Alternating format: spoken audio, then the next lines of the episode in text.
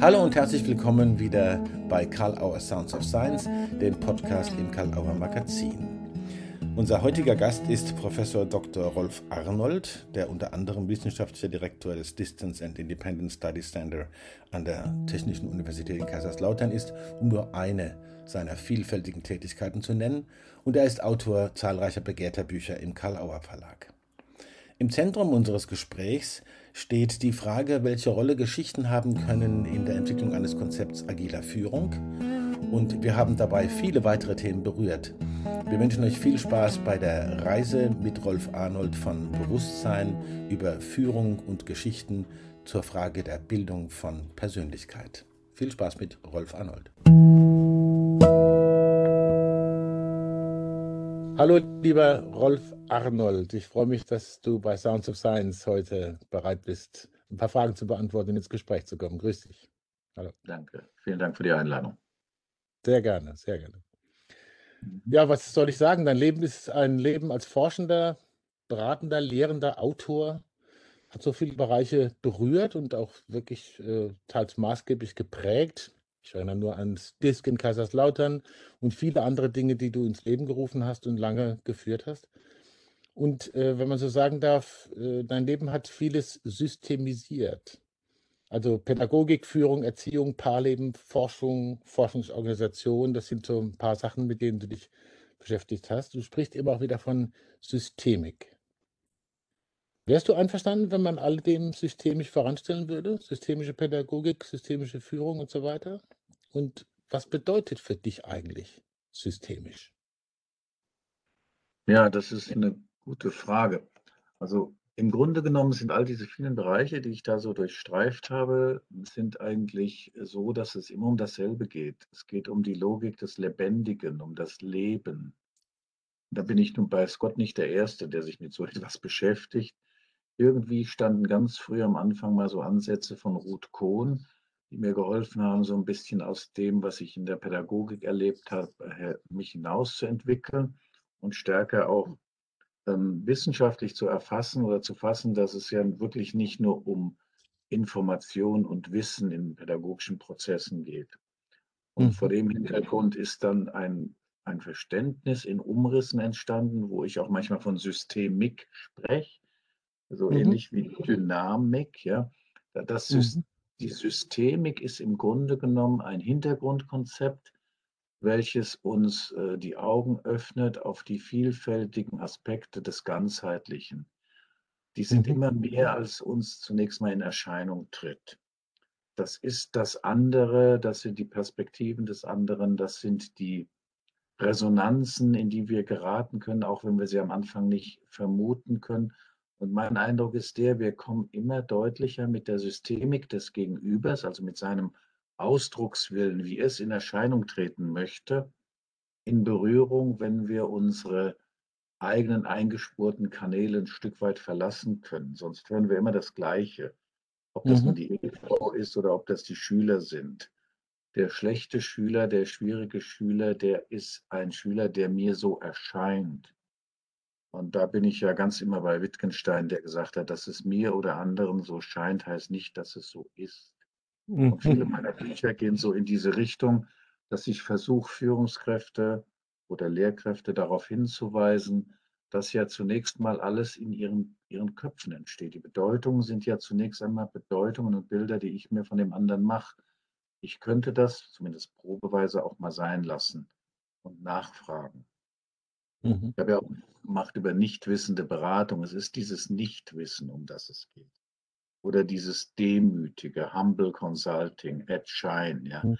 Ich habe dieses mhm. Buch mit großer innerer Zustimmung gelesen. Genauso geht es mir auch. Ich konnte dort am meisten Erfolge erreichen oder sagen wir, Wirksamkeit erreichen, Dynamik, Systemik erreichen, Nachhaltigkeit erreichen, wo mir selbst das ein Stück weit gelungen ist. Mhm, mhm. Ist das. Und deshalb, also, ich, ich würde schon von systemischer Pädagogik sprechen. Ob man mhm. das bei den anderen Bereichen so voranstellen muss, weiß ich nicht. Es geht auf alle Fälle um sehr viel mehr, als wir bislang so im Umfeld des Karl-Auer Verlags auch diskutieren konnten. Ähm, es geht auch um Bewusstsein. Es geht um meine Rolle als Beobachter. da sind wir noch ziemlich am Anfang, aber da, vielleicht kommen wir da ja noch auf diesen Punkt nochmal zu sprechen. Ja, sehr gerne. Ich, ich, ich nehme es gleich mal auf. Ich habe jetzt gehört, äh, sehr viel Selbstreflexion, Begleitung von sich selbst, sich selbst auf der Spur bleiben, wenn man so will.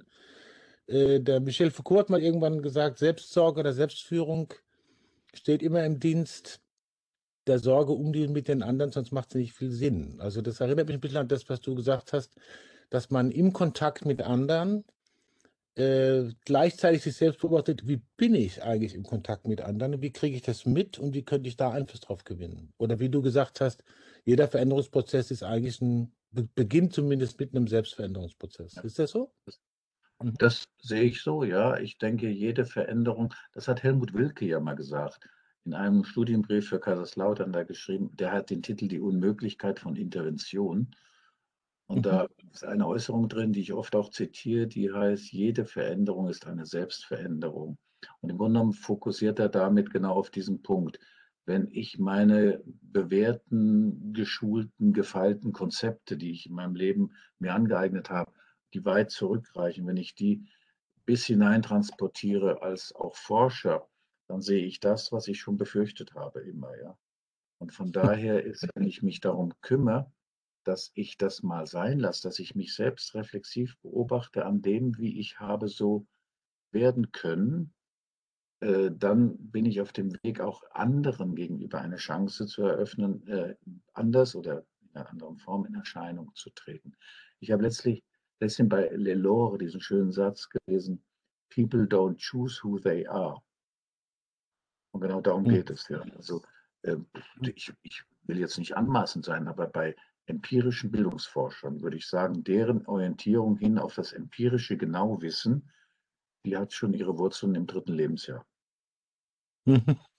Ja, also wir forschen auch so, wie wir die Welt aushalten, wie wir uns als Subjekte im Unterschied zu dem, was außen ist, aushalten.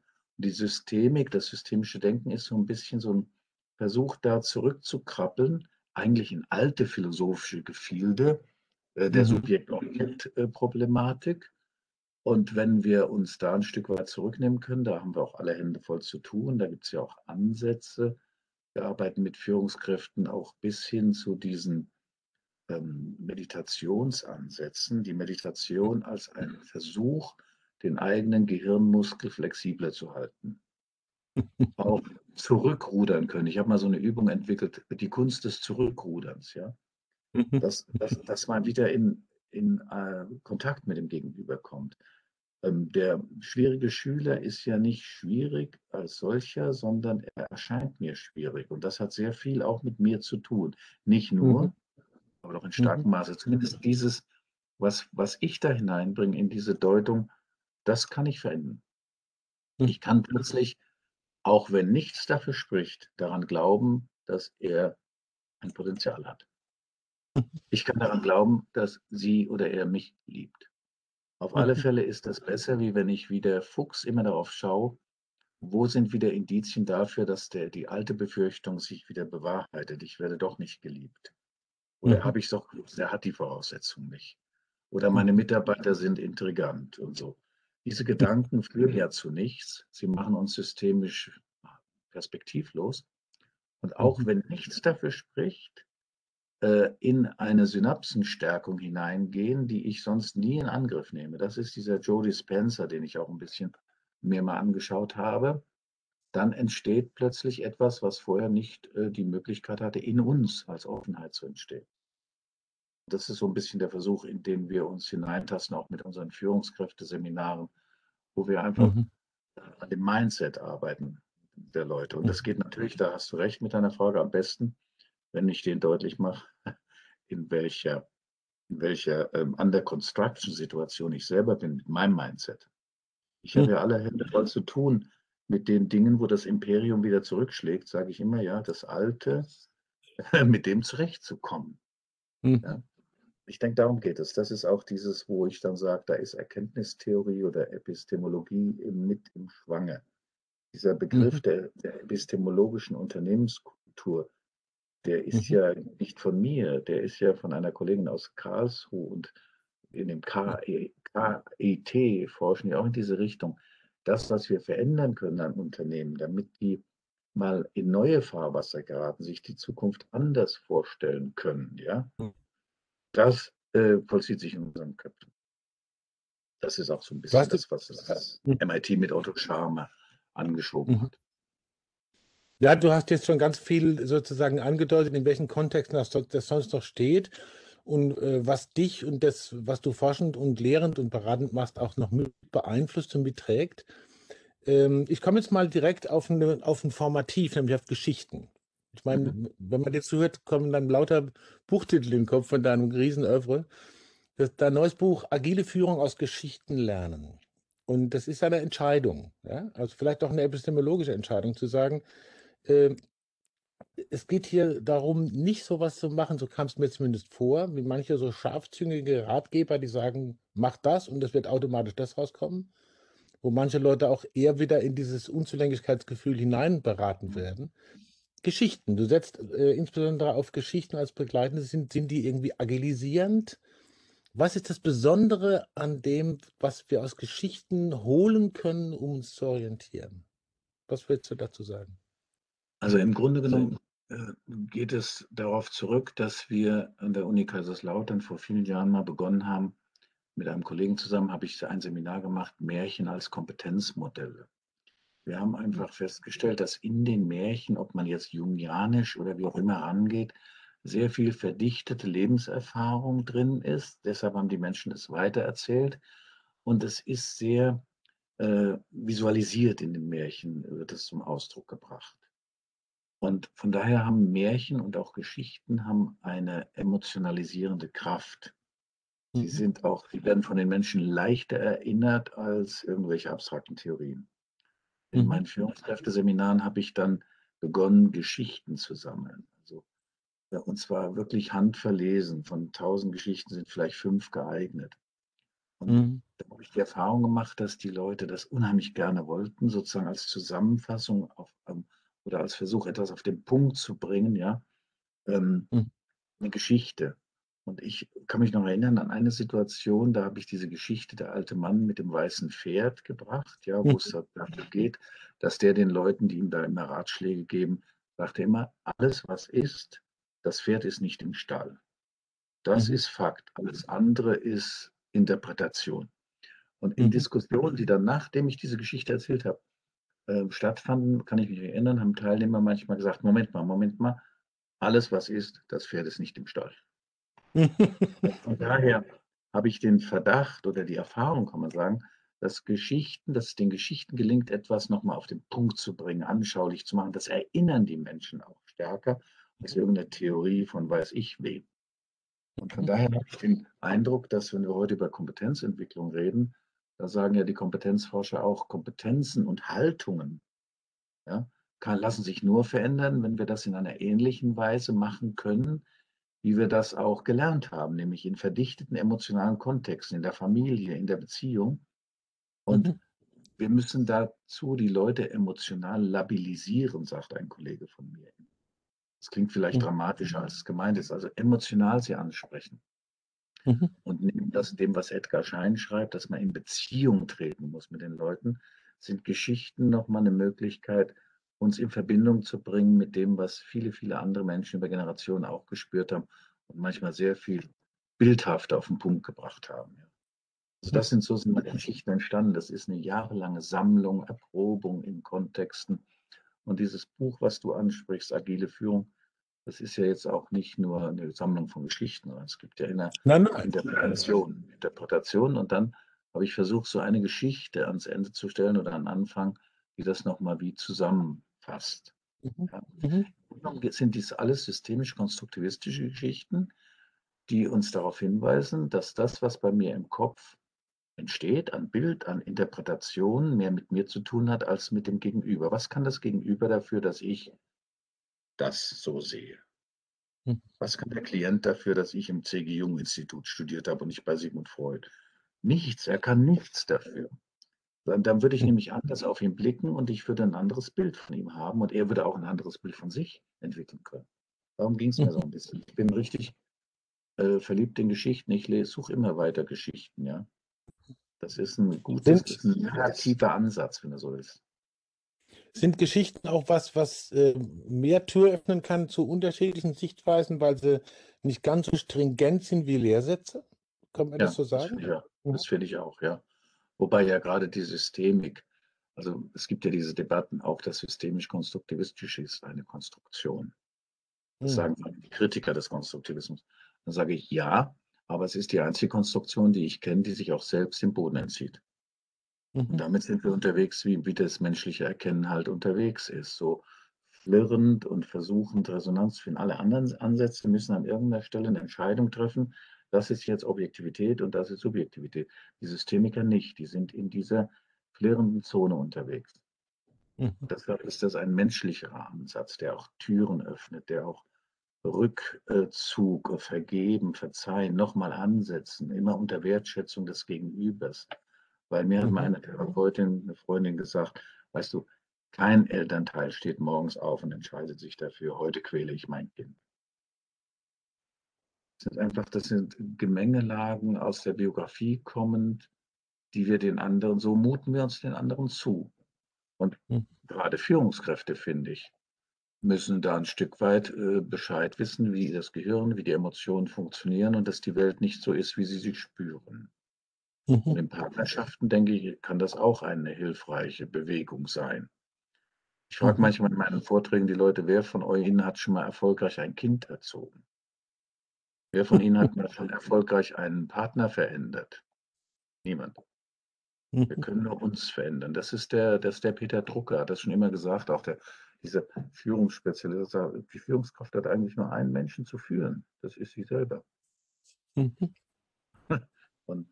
Das ist so ein bisschen, das ist alles, ich möchte jetzt nicht den Anschein erwecken, als hätten wir da was ganz Neues gefunden. Da gibt es schon immer Vorläufer. Aber heute sind wir in einer Situation, in der wir früher nicht waren, auch nicht in der Reformpädagogik. Wir haben heute Hinweise aus der Lernforschung, aus der Kompetenzforschung und aus der Hirnforschung, die uns ein Stück weit den Hinweis darauf geben, was wir denn eigentlich tun können in Anbetracht dieser Vermengung vom Subjektiven und Objektiven. Hm. Du sprichst jetzt, heute sind wir in einer Situation an. Ich muss und will gerne auch noch natürlich auf die aktuelle Situation, was immer sich unterscheidet von anderen, ähm, kurz eingehen. Äh, es scheint ja so zu sein, dass äh, durch die Veränderung der Kontaktformen, dass durch äh, Veränderung der Kommunikationsformen, ich gehe nicht davon aus, dass du sagen würdest, äh, das stellt das konstruktivistische Prinzip in Frage, im Gegenteil. Aber was hast du für einen Eindruck, äh, worin sich zurzeit in dem, in dem Umgehen mit diesen gesellschaftlichen Veränderungen, die so schwer zu beschreiben sind, was wird besonders gebraucht und vor allen Dingen besonders gebraucht von Leuten, die in Führungsverantwortung sind, sei es nun Klassenlehrerinnen und Klassenlehrer oder seien es Konzernleiterinnen und Konzernleiter? Was ist besonders gefragt? Auf die, letzte, auf die letzte Frage würde ich schon sagen, was besonders notwendig ist, ist, dass die Gefäße brauchen, Frames, wie man heute so schön sagt, in denen sie die Gelegenheit haben, sich immer wieder selber zu reflektieren. Und mhm. da habe ich die Erfahrung gemacht, dass diese Tools, die wir so entwickeln, wir sagen immer, wir sind Tooligans, ja, in Kaiserslautern. Die Tools, die wir entwickeln, das sind so wie Schmirgelpapiere, die das so ein bisschen losschmirgeln können Sie sind nicht alle, kommen nicht alle gleichermaßen gut an, aber es findet immer ein Prozess statt und es ist immer ein selbstgesteuerter Prozess. Ähm, sowas brauchen Führungskräfte. Das wird auch nachgefragt.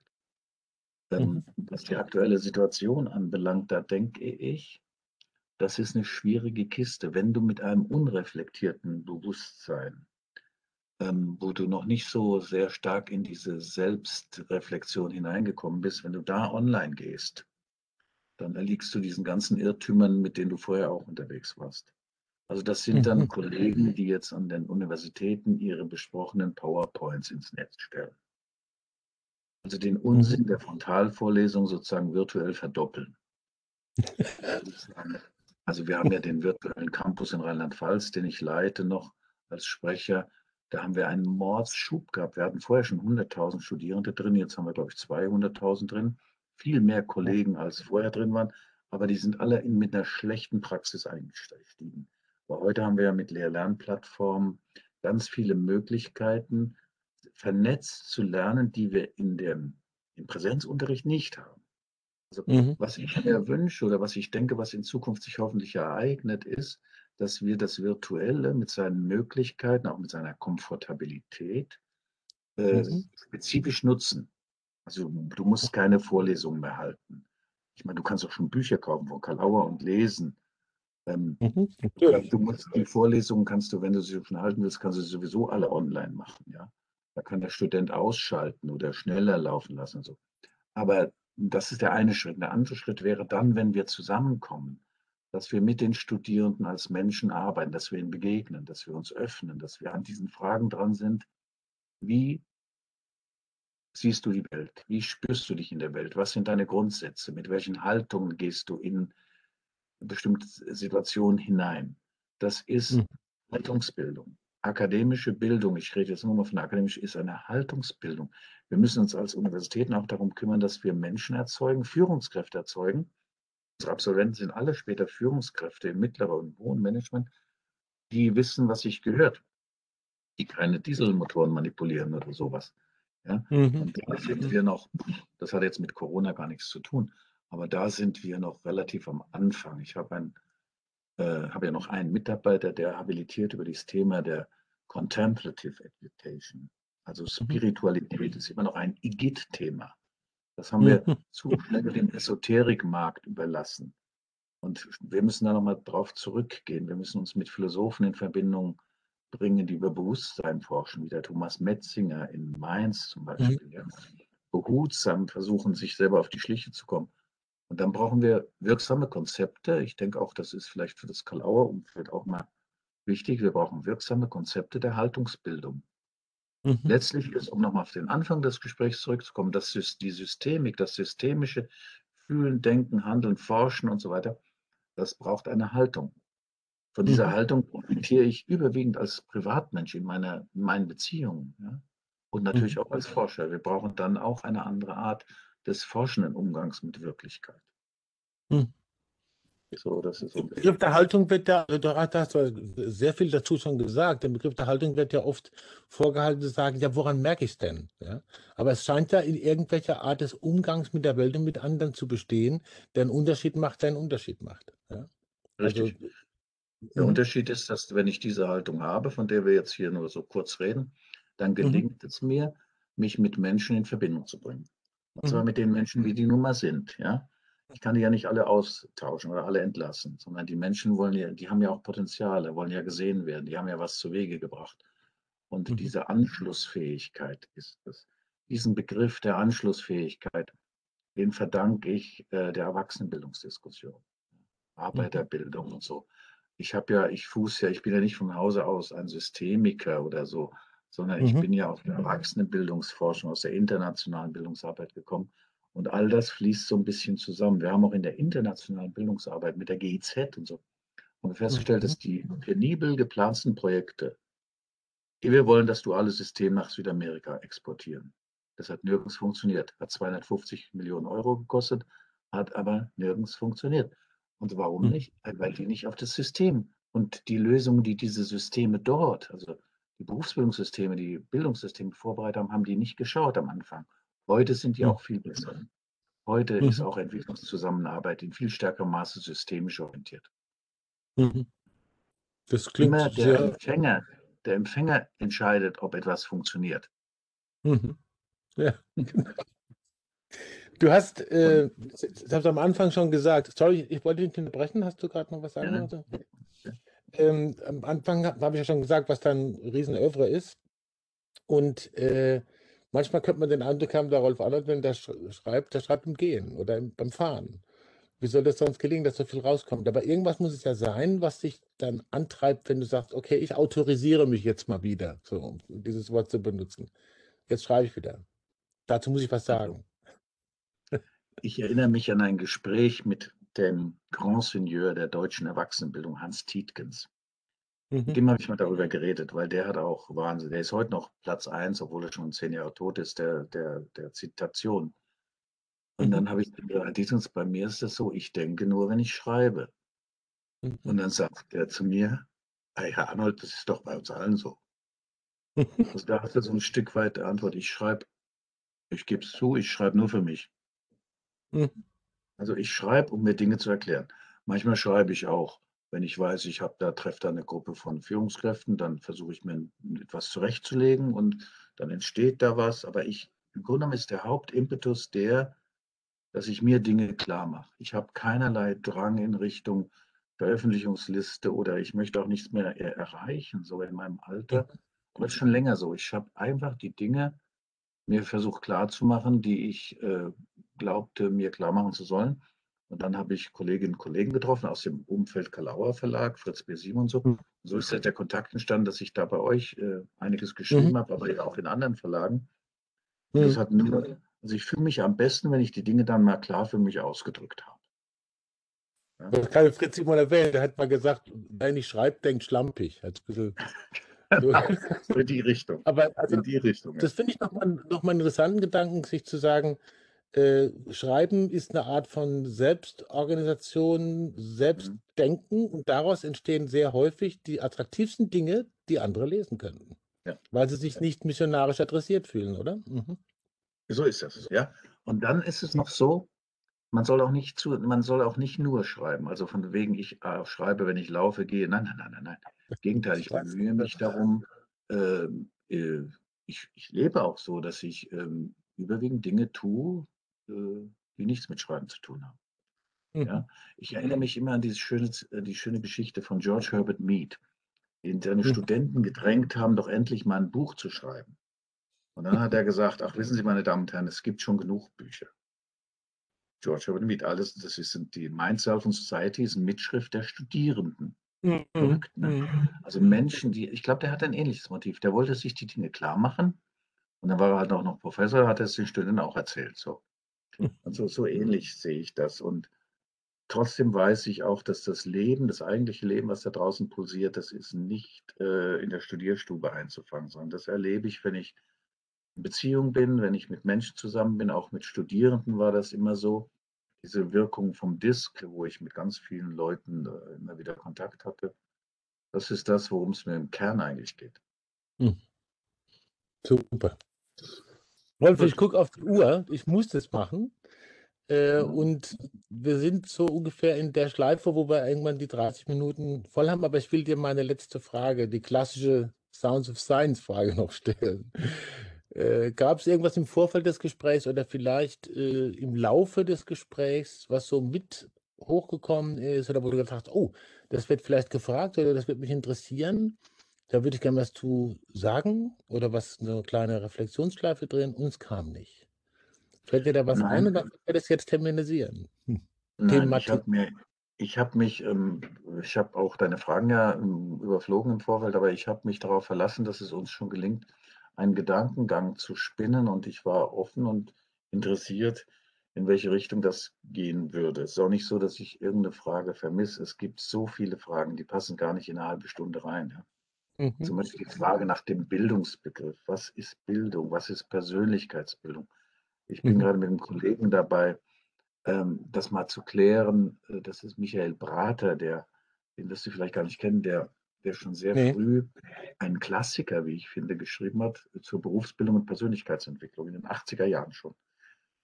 Das ist der Punkt. Schon sehr früh hatten die, hatte er mit seiner Forschungsgruppe da den Finger auf die Wunde gelegt, dass es im Grunde genommen nicht darum geht, Wissen und Perfektion und Skills anzueignen, obwohl berufliche Bildung wie akademische Bildung da sehr stark von leben, sondern es geht um Persönlichkeitsbildung.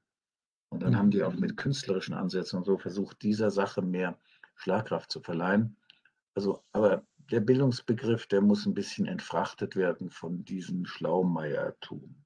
So würde ich mal sagen. Äh. Was halten haben wir von einem gebildeten Menschen, der nicht in der Lage ist, Frieden zu halten? Nichts. Das, sorry, das muss ich als Schlusswort nehmen. Das finde ich so stark. Und danke dir sehr dafür. Rolf, ja, toll, dass du die dir Zeit genommen hast und äh, hier Gedankengänge zu machen, Gedankenspaziergänge zu machen. Ich freue mich, dass das Buch jetzt äh, da ist, Agile Führung aus Geschichten lernen. Und ich freue mich, dass viele andere Bücher da sind von dir und äh, wünsche dir weiter, wie soll ich sagen, gelassene Schaffenskraft. Genau, Gelassenheit ist immer gut und Gesundheit auch. Das wünsche ich dir vor allen Dingen auch. Ja? Bis demnächst mal. Mach's gut, mein Lieber. Ja? Demnächst. Ja, Danke, Rolf. Danke, ciao. Ja, vielen Dank an Rolf Arnold für diese sehr spannende und inspirierende Reise durch so viele Fragestellungen, mit denen er sich auch in seinen Büchern immer wieder beschäftigt hat und die es wirklich wert sind zu lesen und ihn dabei auf seinen Gedankenreisen zu begleiten. Man merkt natürlich auch die vielfältige praktische Erfahrung von Rolf Arnold in allen Kontexten, die er hier angedeutet hat. Danke, dass ihr dabei wart bei Karl Auer Sounds of Science mit Rolf Arnold und denkt daran, bitte dort, wo ihr das gehört habt, positive Bewertungen zu hinterlassen, wo immer ihr Karl Auer Sounds of Science verfolgt und hört und euch zu Gemüte führt. In der nächsten Woche wieder ein spannender Gast oder eine spannende Gästin, das verraten wir jetzt noch nicht. Und denkt daran, auch immer wieder in Karl Auer Sounds of Science und bei der Autobahn-Universität in der Mediathek zu stöbern. Es gibt so viele spannende Aufnahmen. Es kann keine Langeweile geben, wenn man weiß, wo man sowas findet. Danke für eure Zeit, für eure Aufmerksamkeit und bis zum nächsten Mal bei Karl Auer Sounds of Science.